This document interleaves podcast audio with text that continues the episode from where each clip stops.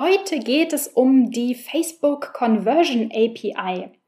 Und ich teile mit dir, was das eigentlich ist, also wie die Facebook Conversion API funktioniert, was Vor- und Nachteile sind und am Ende natürlich die Frage, lohnt sich das, die Facebook Conversion API zu nutzen?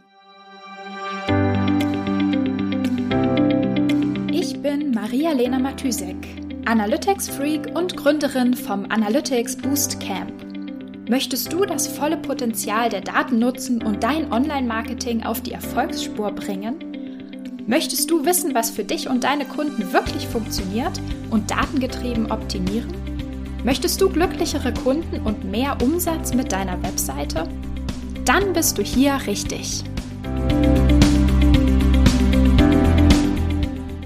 Halli, hallo und herzlich willkommen zu einer neuen Episode hier in der Analytics-Sprechstunde.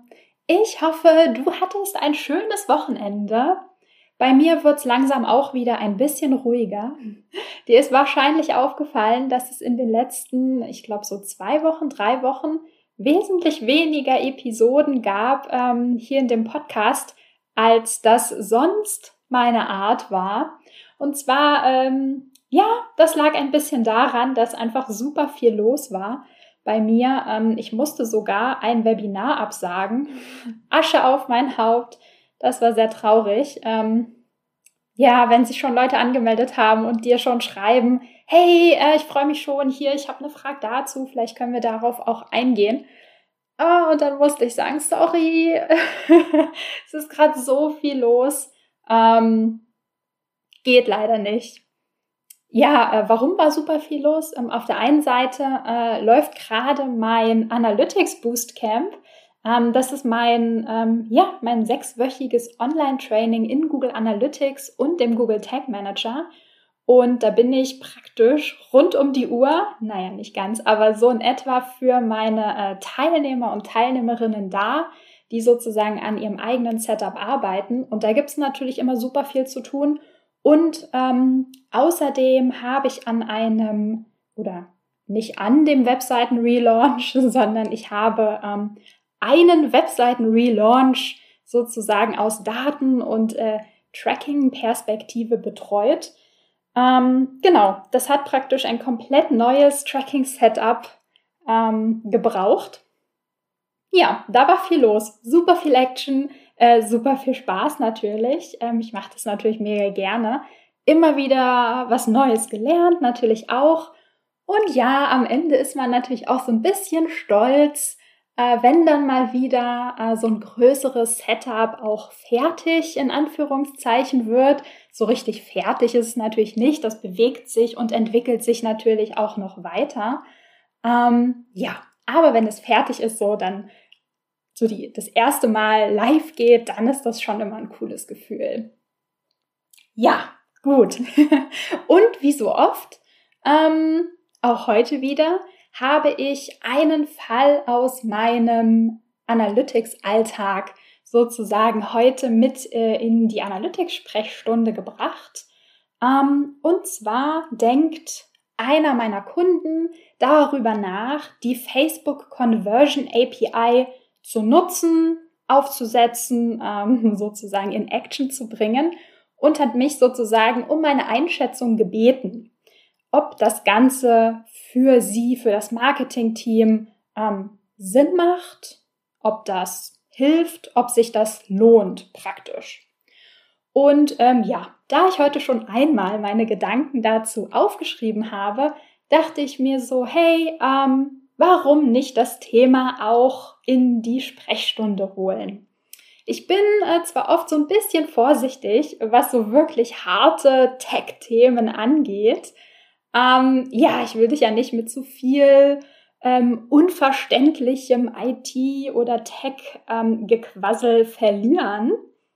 Aber natürlich, wie immer, ich gebe mir Mühe, dich nicht zu verlieren, wirklich von vorne anzufangen und alles möglichst verständlich zu erklären, nicht zu nerdy zu werden, ähm, damit du neben dem Podcast hören auch noch die eine oder andere ähm, Gehirnzelle und äh, Gehirnkapazität übrig hast für, ähm, ich weiß nicht, was du so neben dem Podcast hören machst, den Abwasch, äh, aufräumen, Staubsaugen. Also das mache ich zumindest immer, wenn ich Podcasts höre.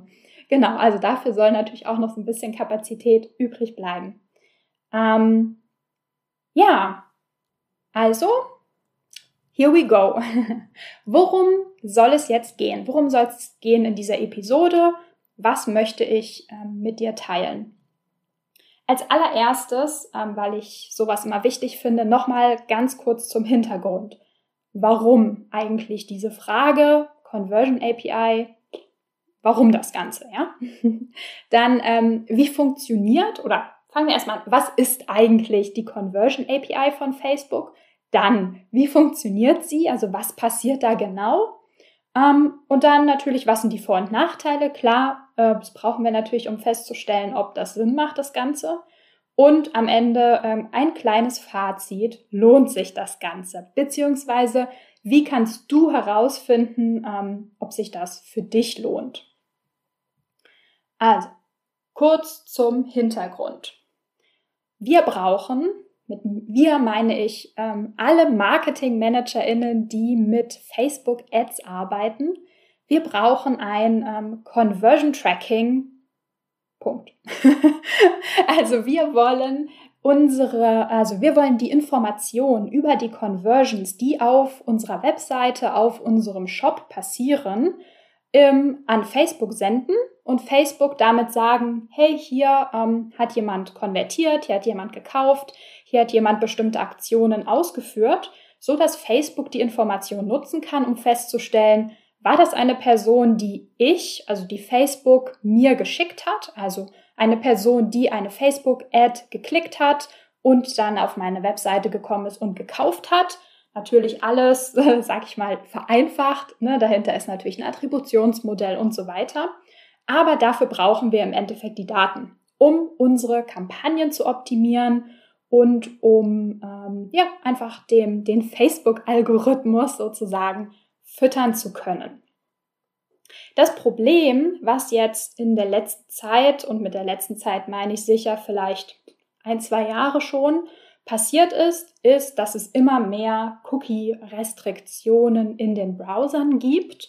Also, dass Safari oder Firefox angefangen haben, Third-Party-Cookies ähm, zu blockieren oder zu löschen, die Lebensdauer zu verkürzen und so weiter.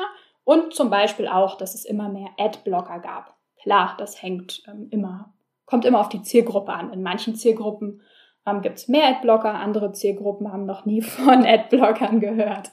Kommt ja immer darauf an, wer die eigene Zielgruppe so ist. Genau. Und da ist Facebook praktisch vor einiger Zeit ähm, mit einer Lösung um die Ecke gekommen und die heißt Facebook Conversion API. Ähm, was ist das? was ist die Facebook Conversion API? Ähm, wir können vielleicht das nochmal unterteilen und erstmal fragen, was ist überhaupt eine API? Ähm, also API bedeutet Application äh, Programming Interface. Huh, fast fast äh, wäre es mir entfallen. Ähm, genau, und ist praktisch eine Schnittstelle. Also, ja, das könnte man sich praktisch vorstellen wie eine Tür zur Datenbank von Facebook oder von einem anderen Tool, die also diese, diese Tür zu dieser Datenbank kann mit einem Zugangscode praktisch jeder nutzen und sozusagen in unserem Fall Facebook Daten praktisch frei Haus liefern. Ah, das Stichwort zum Thema Facebook Conversion API ist hier auch serverseitiges Tracking.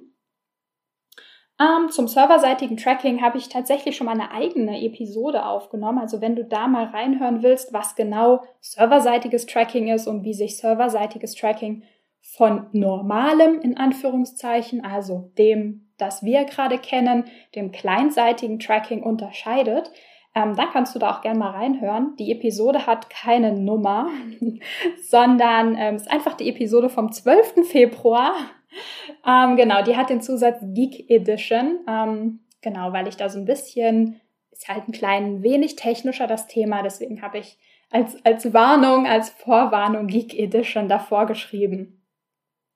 Genau, also Facebook API. Oder sagen wir, verallgemeinern wir das mal nicht, sondern Facebook Conversion API.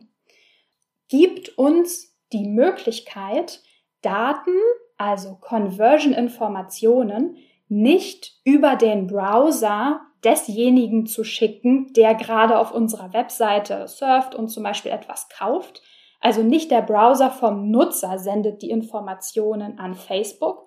Das wäre praktisch die Version Facebook Pixel, die du wahrscheinlich momentan verwendest, die die meisten momentan verwenden, sondern die Facebook Conversion API, also diese Schnittstelle, diese Tür ähm, zur Datenbank von Facebook, gibt uns die Möglichkeit, diese Conversion-Informationen direkt praktisch zu senden. Also unser Shop, unser Backend, unser Server, also nicht der Browser sozusagen vom Nutzer, sondern wir selbst, wo unsere Webseite gehostet wird.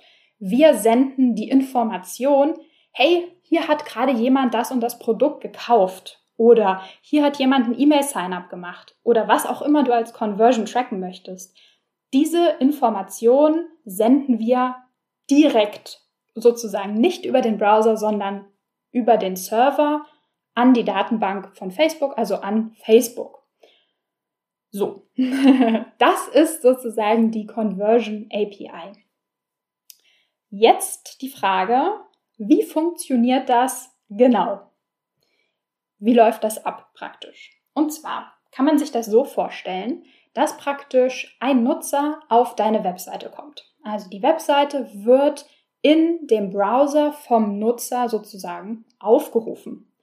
Auf der Webseite brauchst du auf jeden Fall, auch wenn du die Facebook Conversion API verwendest, brauchst du auf jeden Fall trotzdem das Facebook Pixel. Also es muss da weiterhin installiert sein. Und dieses Pixel setzt dann einen First-Party-Cookie. Also Betonung liegt jetzt hier auf First Party, denn die First Party Cookies sind praktisch nicht von diesen ganzen Browser-Restriktionen und Adblockern und so weiter betroffen. Das heißt, die werden sozusagen nicht geblockt oder gelöscht und so weiter. So, in diesem Cookie steht eine Nutzerinformation. Also klassischerweise, wir sind hier schließlich in der Tracking-Welt, ist das eine ID und diese ID zusammen mit anderen Infos. Also zum Beispiel der Info, welchen Browser nutzt derjenige gerade oder was ist seine IP-Adresse. Ähm, dieses Informationsbündel, sag ich mal, wird an den eigenen Server gesendet. Also ja, genau, es wird im Browser geladen, die Webseite mit der Webseite praktisch und kommuniziert dann mit dem eigenen Server, ähm, wo die Webseite gehostet wird sozusagen. Und wenn jetzt der Nutzer ein Event, also irgendeine Conversion auslöst, dann weiß das natürlich das Backend. Also wenn du zum Beispiel irgendwas, also wenn der Nutzer, nicht du, wenn der Nutzer etwas gekauft hat oder eine E-Mail-Adresse, sein E-Mail-Sign-up gemacht hat, ein Produkt in den Warenkorb gelegt hat oder irgendetwas in der Art, dann weiß das natürlich die Webseite, weil klar, die muss darauf ja reagieren können und sagen, ach, hier wurde was in den Warenkorb gelegt, zack, ich zeige das jetzt auch im Warenkorb an. Also die Webseite weiß das natürlich, was passiert ist und sendet dann diese Information, dass zum Beispiel ein Kunde gerade gekauft hat, mit zusammen mit diesem Bündel an Informationen, also IDs, Browser-ID, äh, Browser-Version, solche Geschichten, an Facebook. So, und hier gibt es jetzt auch nochmal, ich sage mal so zwei Abstufungen. Ähm, diese ganzen, also dieser ganze Haufen, sag ich mal, von persönlichen oder weniger persönlichen, allgemeineren Informationen, die, ähm, ja, okay, fangen wir nochmal von vorne an.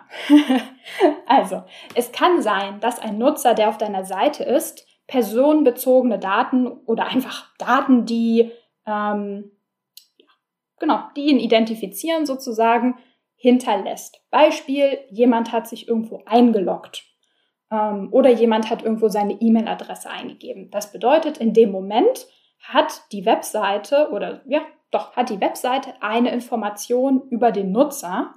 Das ist total super für Facebook, weil dann hat Facebook natürlich ähm, die Möglichkeit, den Nutzer, ähm, sag ich mal, sehr präzise zu identifizieren. Aber natürlich ist das jetzt nicht immer der Fall. Also nicht alle Leute, die eine Conversion, das kann ja auch nur Content View, sag ich mal, sein, also vielleicht Produktdetailseite angesehen, haben ja überhaupt keine ähm, irgendwie identifizierbare Informationen auf der Webseite hinterlassen. Dann versucht, in dem Fall versucht Facebook, ähm, den Nutzer praktisch so äh, zusammenzubauen auf Basis der allgemeineren Informationen, die noch da sind. Also, wenn Facebook vom Server keine E-Mail-Adresse gesendet bekommt und keine User-ID oder sonst irgendwas Persönliches, dann versucht Facebook auf Basis der Browser-ID, IP-Adresse ähm, und noch einem Haufen weiterer, sag ich mal, eher technischer Informationen, die aber nicht so präzise sind, sich den Nutzer so zurechtzubauen, bis Facebook feststellen kann, ah ja, ist das derselbe Nutzer wie der, der hier auf die Ad geklickt hat und so weiter und erstellt dann am Ende ähm, einen sogenannten Event Matching Score. Also Facebook versucht sozusagen am Ende zusammenzubauen, welche Events gehören denn hier alle zum selben Nutzer, auch wenn der Nutzer keinerlei persönliche Informationen ähm, da irgendwie zurückgelassen hat. Genau, so. Und wenn das ganze Tracking beendet ist, dann siehst du diese Events, die jetzt über die Facebook Conversion API gesendet wurden, im Events Manager. Die werden sozusagen dort separat aufgezählt, also genau, separat aufgezählt. Du siehst beide Events. Ähm, übrigens, natürlich werden, wenn du das Facebook Pixel installiert hast und die Facebook Conversion API benutzt, werden logischerweise, wenn der Nutzer ähm, kein Tracking-Blocker und so weiter in seinem Browser hat, werden ja die meisten Events dann doppelt getrackt. Ähm, einmal über den Browser und einmal sendet der Server dieselbe Information. Ähm, aber da ist Facebook natürlich äh, smart genug, das äh, zu deduplizieren, also festzustellen, ach ja, hier, das war dasselbe Event. Ähm, das wird dann natürlich nur einfach gerechnet. Das heißt, im Endeffekt, was sozusagen die Datengrundlage angeht, erweitert das Tracking über den Server die Datenbasis. Also es wird sozusagen, das Facebook-Pixel sammelt weiterhin Daten und in dem Fall, dass das nicht möglich ist, keine Daten kommen aus verschiedensten Gründen, ergänzt Facebook diesen Datenpool vom Facebook Pixel um den Datenpool, der über den Server an die Facebook Conversion API gesendet wurde. Okay, und damit sind wir eigentlich auch schon beim Vorteil von, also ja, der Vorteil davon, diese Conversion API tatsächlich zu nutzen. Und zwar kann man das äh, ganz simpel ausdrücken und sagen, mehr Daten ist besser. Und dadurch, dass wir natürlich die serverseitig getrackten Daten ähm, zusätzlich bekommen, zusätzlich zu unseren Facebook Pixel Daten, ermöglicht uns die Facebook Conversion API unseren Datenpool zu vergrößern. Also Adblocker werden umgangen und dadurch sozusagen mehr Nutzer getrackt, mehr ähm, Events auch erhoben werden.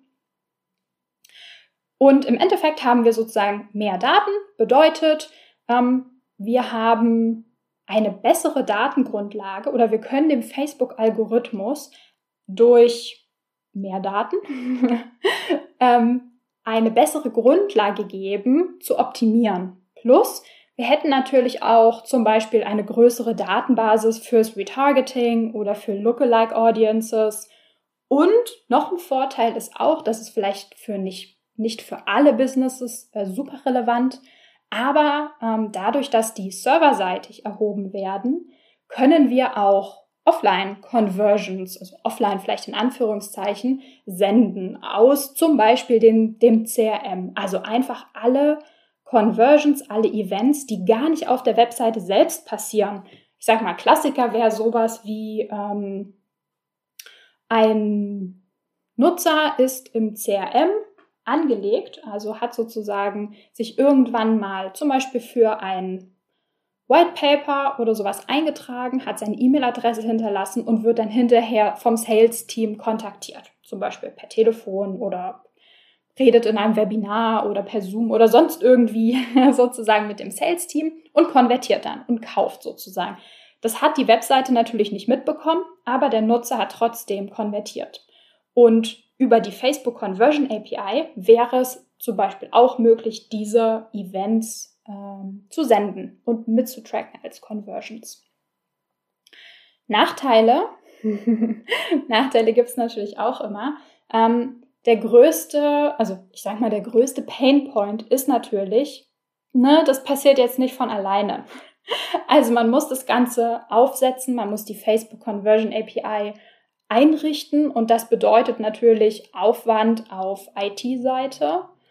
Ähm, man kann das natürlich oft, je nachdem, welches Shopsystem oder welches CRM man benutzt, auch über Plugins lösen. Hm, allerdings nicht immer. Also zum Beispiel ähm, das Marketing-Team von dem Kunden, ähm, der sozusagen den Anstoß für diese ganze äh, Facebook API ähm, ja, für meine Gedanken dazu sozusagen gegeben hat, ähm, die haben sich schon mal mit ihrer IT zusammengesetzt und gefragt, so, hey, ähm, hm, wie sieht's denn aus, könnt ihr das bauen? Und deren Shop läuft auch über ein Shopsystem. Allerdings hat genau dieses Shop-System jetzt kein Plugin oder keine Extension, die so super einfach, einfach Plug and Play und dann läuft alles. Das heißt, da wäre auf jeden Fall Anpassungsaufwand von IT-Seite erforderlich. Also es ist jetzt nicht in einem Tag oder so gemacht. Und selbst wenn man Plugins nutzen kann, weil andere Shops, da ist das, ich sag mal, einfacher möglich,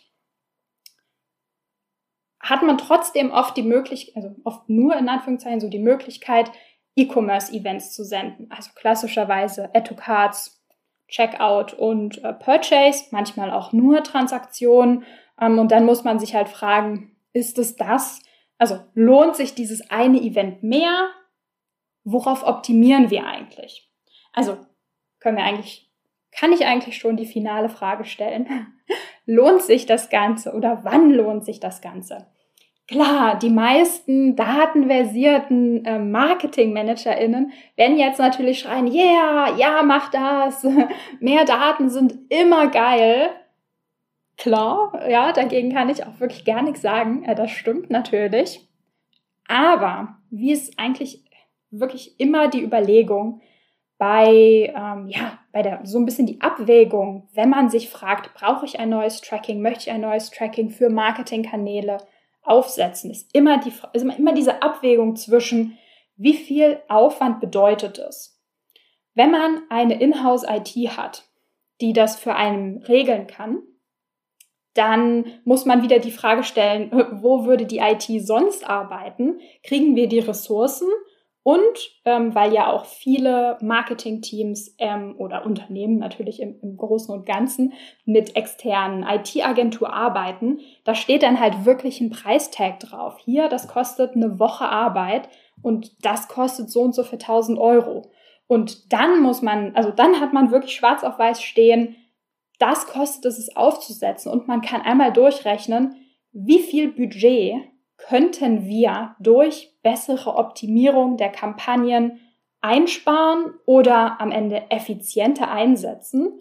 Und klar, das hängt auf jeden Fall auch von solchen äh, Größen wie der Budget, ähm, der Budgethöhe ab natürlich. Ähm, und auch so ein bisschen die Frage, welche Rolle spielt Facebook Ads für Instagram Ads für, für den Shop, für das gesamte Marketing hat das so eine hohe Priorität, dass das sich lohnt am Ende. Ja, ich würde sagen, das war's von meiner Seite dazu. Ähm, ich hoffe, es hat dir so ein bisschen Klarheit gegeben, auf der einen Seite, wie das eigentlich funktioniert, das ganze Thema Facebook Conversion API, gerade auch in, in Relation zum, zur Arbeit mit dem Facebook Pixel.